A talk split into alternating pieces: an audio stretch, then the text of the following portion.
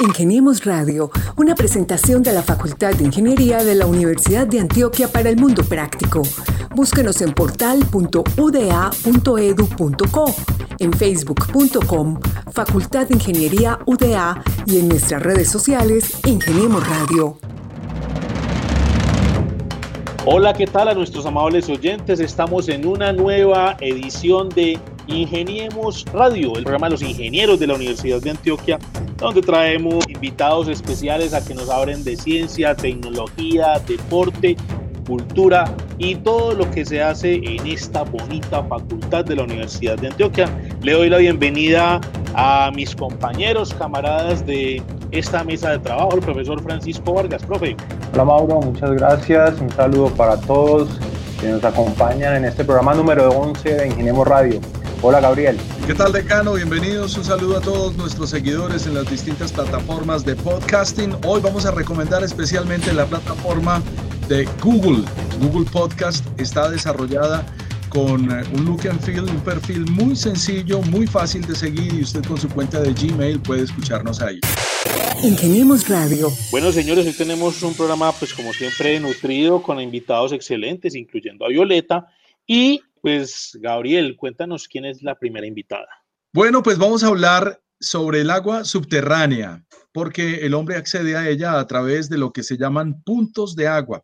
Estos pueden ser naturales, como los manantiales y ojos de agua, o construidos por el hombre como los aljibes, los pozos, las zanjas o galerías, entre otras fuentes. Para eso hemos invitado a la profesora Teresita Betancourt Vargas. Es profesora vinculada de la Facultad de Ingeniería de la Universidad de Antioquia geóloga, Master of Science en aprovechamiento de recursos hidráulicos y doctora en ingeniería. Su área de interés es la investigación, la hidrogeología, hidrología, gestión ambiental, modelación ambiental y servicios ecosistémicos. Y hace parte del grupo de investigación en ingeniería y gestión ambiental GIGA. Saludamos a la profe Teresita, bienvenida. ¿Cómo ha estado, profe? Eh, bien, decano, muchas gracias por esta invitación, por esta oportunidad de, hablar de lo, que, de lo que nos gusta y de lo que enseñamos y de lo que contribuye a, a solución de, de problemas de abastecimiento de agua desde una fuente nada convencional como son las aguas subterráneas. Nos gusta, nos place mucho tenerla hoy aquí. Déjeme preguntarle, ¿cómo es eso que es posible que haya más agua subterránea dulce que en la superficie? Es algo que, sorprende a todo el mundo cuando lo escucha por primera vez. Nosotros sabemos que somos el planeta azul eh, porque esa es la apariencia que da la Tierra desde el espacio gracias a la presencia de agua. Dos terceras partes de, la, de la superficie del planeta está cubierta por agua, pero esas dos terceras partes corresponden a agua salada. Eh, luego dice uno, bueno, es que el agua que los hombres y los seres vivientes de los continentes requerimos para sostenernos como seres vivos es un agua dulce. Y empieza uno a hacer las cuentas del agua que hay en el planeta y el agua que, eh, a la que estamos acostumbradas en este territorio nuestro, en un país que pasó del cuarto al décimo lugar como eh, por su riqueza hídrica, y nosotros siempre decimos, bueno, ríos, lagos, eh, lagunas, humedales, pero nos sorprendemos realmente, nos podemos sorprender cuando hacemos la contabilidad de toda el agua que hay en el planeta y hallamos que del agua líquida, dulce que hay en el planeta, eh, la que está visible a nuestros ojos es una parte, eventualmente hablando, muy, muy, muy limitada en relación con lo que hay bajo nuestros pies. Eh, y efectivamente, esta agua que, que está fundamentalmente debajo de nuestros pies, esta agua que es invisible, representa más del 96% del agua líquida dulce del planeta. O sea que lo que está disponible es nada en relación con las reservas que tenemos en la corteza terrestre. Sí, decano, así es. Hay más agua bajo nuestros pies, en los poros de las rocas, que la que vemos correr por los ríos, que la que vemos llover o que la que vemos en los, en los lagos eh, y, el, y, en los, y en las lagunas. Yo creo que uno se devuelve a la infancia, a esos cuentos de hadas que a uno le ilustraban y siempre le mostraban a uno el pozo cuando la gente de aquí manda la canequita en esos pozos que son la piedrita, ¿cierto? Y uno yo creo que ahí puede ilustrar un poco desde la ignorancia lo que es esa agua subterránea. Pero entonces cuéntenos ustedes qué es lo que están haciendo en esa encuesta tratando de detectar esas aguas subterráneas que se encuentran en el departamento de Antioquia, pues en diferentes eh, territorios, porque nuestro departamento es muy amplio, pero sabemos que también somos ricos en una hidrografía, pues que es deliciosa, que muchos desconocemos. ¿Qué es lo que está haciendo en ese caso el grupo GIGA o cuál es el llamado que ustedes tienen en este momento para la comunidad universitaria y la comunidad en general? Eh, me gusta mucho, Mauricio, esa pregunta y la evocación que usted hace de, los cuentos o, o, de la época de los abuelos y en los que tenemos esa imagen, efectivamente, de, de un pozo, de, de, una perforación hecha en la tierra, recubierta eh, con piedritas, con ladrillos, a la cual se lanzaba un balde y se sacaba agua para satisfacer alguna necesidad. Eh, desde ahí, eso es lo que estamos preguntándole al departamento de Antioquia. ¿Dónde tienen memoria, dónde tienen evidencia de que existía o de que aún existen esas formas de abastecimiento de agua? Aquí eh, me, las, eh, bueno, me va a tocar revelar como la edad, porque bueno, yo soy de un municipio del oriente antioqueño, yo soy del Carmen de Viboral, eh, y en la época en la que yo era pequeña y todavía vivíamos allá, pues el servicio de acueducto realmente era limitado. Eh, y había, se iba mucho el agua, así como se dice. No es que se fue el agua, mamá decía, se fue el agua, vaya a la casa de, su abuelita, vayan todos con, eh, con canecas y saquen agua del pozo. Eh, mentiras, pero no revelo del todo la edad, porque ahora que estoy dictando el curso de aguas subterráneas para muchachos de la Escuela Ambiental, de Ingeniería Sanitaria, de Ingeniería Ambiental y de Ingeniería Civil, y que cuento esto eh, entre términos del contenido de un curso de aguas subterráneas y en términos anecdóticos, me encuentro con una estudiante de remedios perdón, y de Segovia que me dice, profe, pero ¿qué es esta maravilla hablar del agua subterránea? En Segovia y en Remedios hay mucha agua superficial, pero toda el agua está contaminada por la minería. Eh, todos los eh, productos de la minería van a pasar al río y si bien vemos pasar agua a través de los ríos, sabemos que es un agua de muy mala calidad y tengo conocimiento, me decía una chica de 19, 20 años, 20, 21 años, tengo conocimiento, profe, de que en las casas viejas del pueblo todavía existen pozos y todavía se toma agua de estos pozos para satisfacer las necesidades de las comunidades. Entonces, ¿qué es lo que estamos haciendo en, el, grupo, en el grupo GIGA? Nosotros desde el año 2002 hemos venido adelantando trabajos eh, con las corporaciones autónomas regionales del departamento, con Corantioquia, con Corporabá, con el área metropolitana del Valle de Aburrá fundamentalmente, no tanto con Cornare en materia de aguas subterráneas. ¿Y por qué? Eh, decano, porque es que hay municipios como, como Caucasia, municipios como Turbo, eh, municipios como La Pintada y Valparaíso, algunos municipios como Puerto Nare, en los que a pesar de tener tanta agua, estar ubicados incluso a las orillas del río Cauca, a orillas del río León, a orillas del río Magdalena, ven pasar el agua, pero para satisfacer las necesidades básicas de su casa no, no tienen acceso a un agua de, de buena calidad, no tienen acceso al acueducto. Entonces, ¿qué es lo que hacen todavía en las casas de estos municipios? Pozos como los que nos describe Mauricio.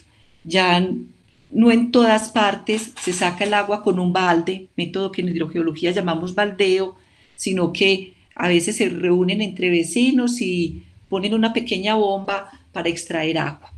En el casco urbano de Caucasia, antes de levantar una casa, antes de construir una casa, hacen el pozo para ver si les da agua. Y si les da agua, si encuentran agua, eh, la gente construye la casa ahí. O si no, no compran el predio, no hacen ningún trabajo, ni, ni adelantan ningún trámite para la construcción. Porque sí, hay mucha agua, pero, pero la, el agua superficial no tiene toda la calidad que se requiere para satisfacer las necesidades del hombre. Entonces, bueno, como facultad, para no alargarme mucho como grupo, hemos hecho eh, ejercicios a, mediante convenios con estas corporaciones ambientales donde la población o donde las actividades económicas que se realizan en cada uno de estos municipios requieren de una fuente alternativa de agua, porque el agua superficial, aunque esté presente, no es de calidades adecuadas.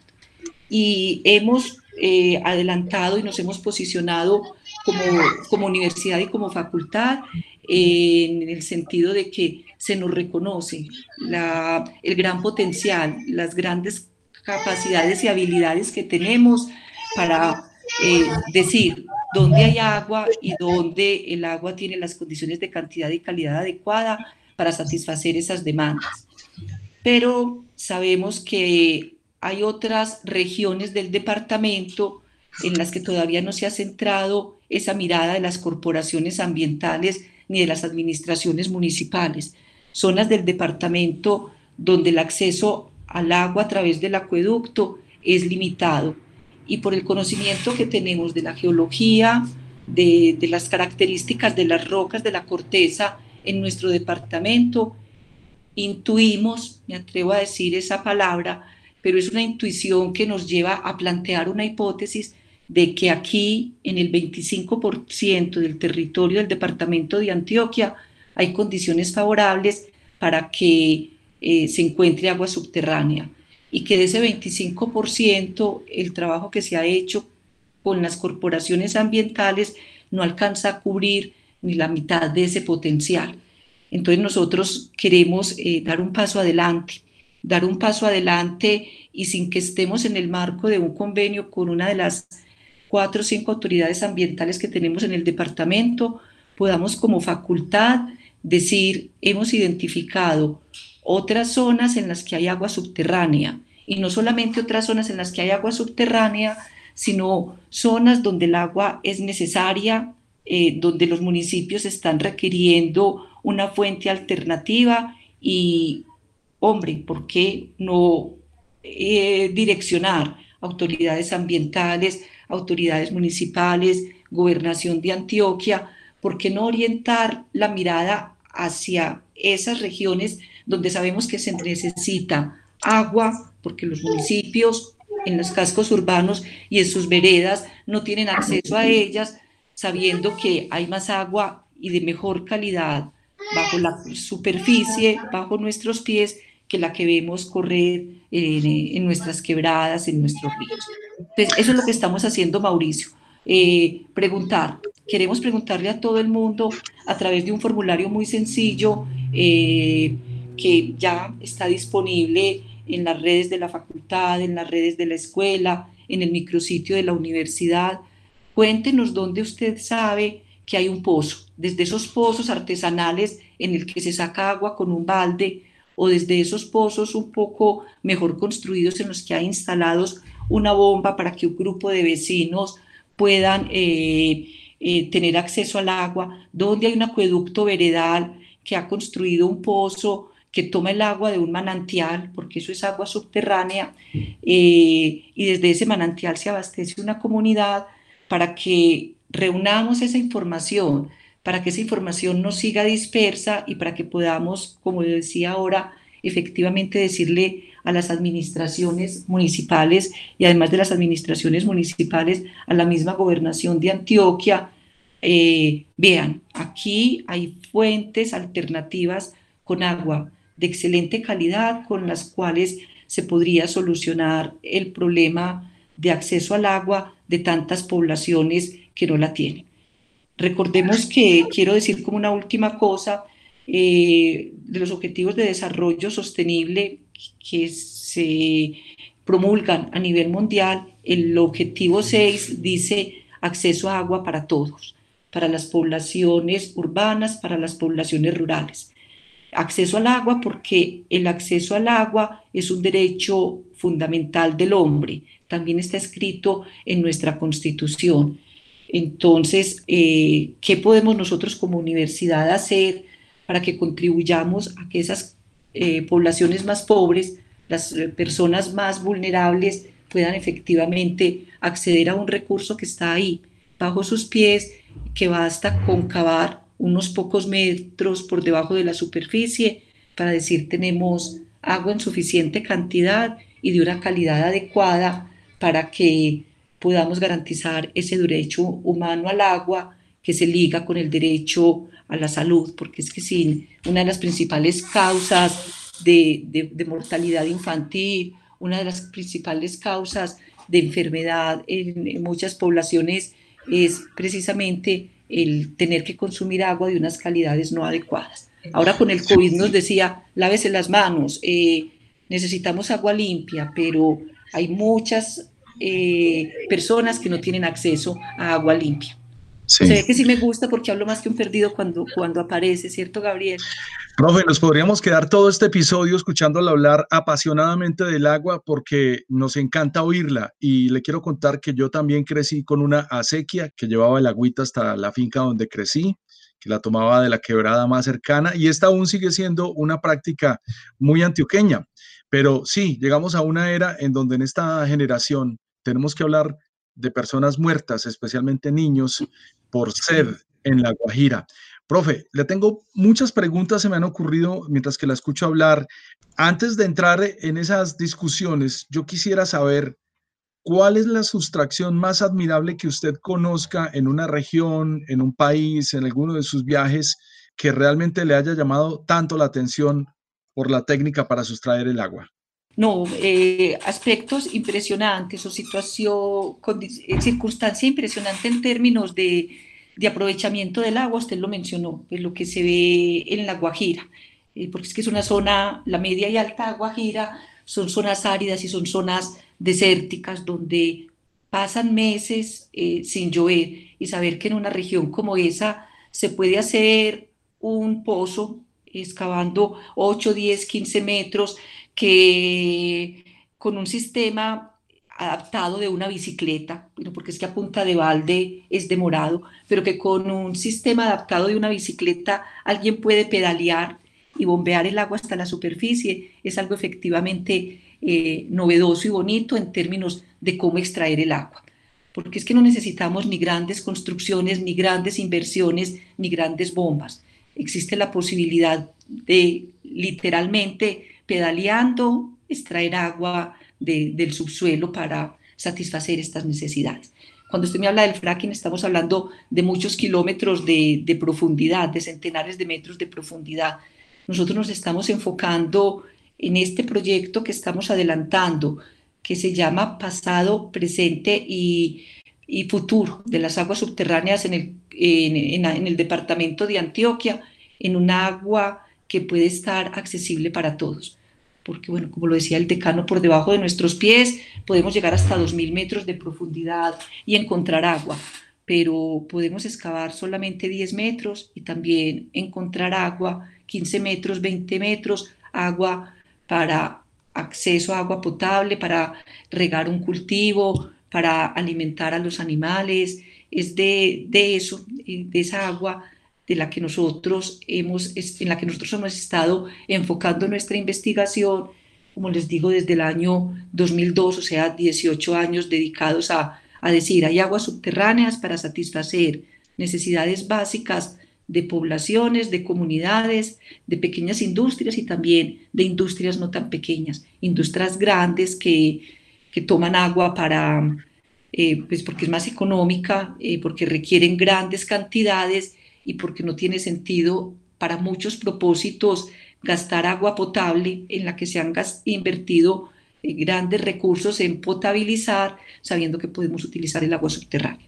Pero la pregunta concreta aquí es, profe, ¿el fracking afecta a estos recursos de agua o no? Me tira usted una pregunta bien a quemarropa en la que todo el mundo quiere ser, pues no, no cuidadoso por ser cuidadoso, sino por ser responsables en las respuestas. Yo digo que sí, pues que hay, hay una afectación al recurso hídrico subterráneo, a, los, a las aguas de los niveles más profundos, se corre el riesgo de afectarla con el fracking, un riesgo que no puede negarse. Eh, a, esas profundidades de fracturamiento de una roca para que libere eh, los hidrocarburos que tiene encerrados y que no fluyen, ese ejercicio fractura eh, la roca madre de los hidrocarburos y puede fracturar las rocas que también contienen agua hacia las cuales pueden migrar los fluidos de, con el que se hace el fracturamiento y el mismo hidrocarburo. Claro que sí. Yo nada quiero dejar ir sin preguntarle algo y es un artículo que usted hizo hace algunos años eh, en nuestro periódico sobre el tema del agua en la Guajira. Ustedes creo que también trabajaron en ese aspecto o tuvo usted una opinión sobre ese aspecto y la duda que muchos tienen es, ¿la Guajira tiene agua o no tiene agua? La Guajira tiene agua subterránea eh, y en la parte alta y media de la Guajira hay importantes reservas de agua subterránea para satisfacer las necesidades de la población que vive en esta región. En, el, en la Alta Guajira hay grandes volúmenes de agua subterránea, pero el agua subterránea que hay en la Alta Guajira tiene algunas concentraciones de sal que, la, que, debe, que hace necesario que se trate antes de consumir. Tenemos radio. Profesora Teresita, muchas gracias por aceptar la invitación, por compartir con nosotros todos estos datos, ese conocimiento que tiene usted sobre el agua subterránea, esperando que ha sido de mucho interés para las personas que nos escuchan y, esperando pues que siga ese trabajo muy importante de parte del Grupo Giga. Muchas gracias por estar aquí con nosotros hoy. Muchas gracias, decano. Muchas gracias, Dino Mauricio, Gabriel, a todos. Muchas gracias por permitirnos hablar de este tema. gracias, profe. Síganse cuidando. Feliz día. Llegamos al final del programa número 11 de Ingeniemos Radio. Muchas gracias por estar con nosotros. Gracias a nuestros invitados. Fueron tres historias muy interesantes. Eh, los esperamos entonces la próxima semana. Ingeniemos Radio, una presentación de la Facultad de Ingeniería de la Universidad de Antioquia para el Mundo Práctico. Búsquenos en portal.uda.edu.co, en facebook.com, Facultad de Ingeniería UDA y en nuestras redes sociales Ingeniemos Radio.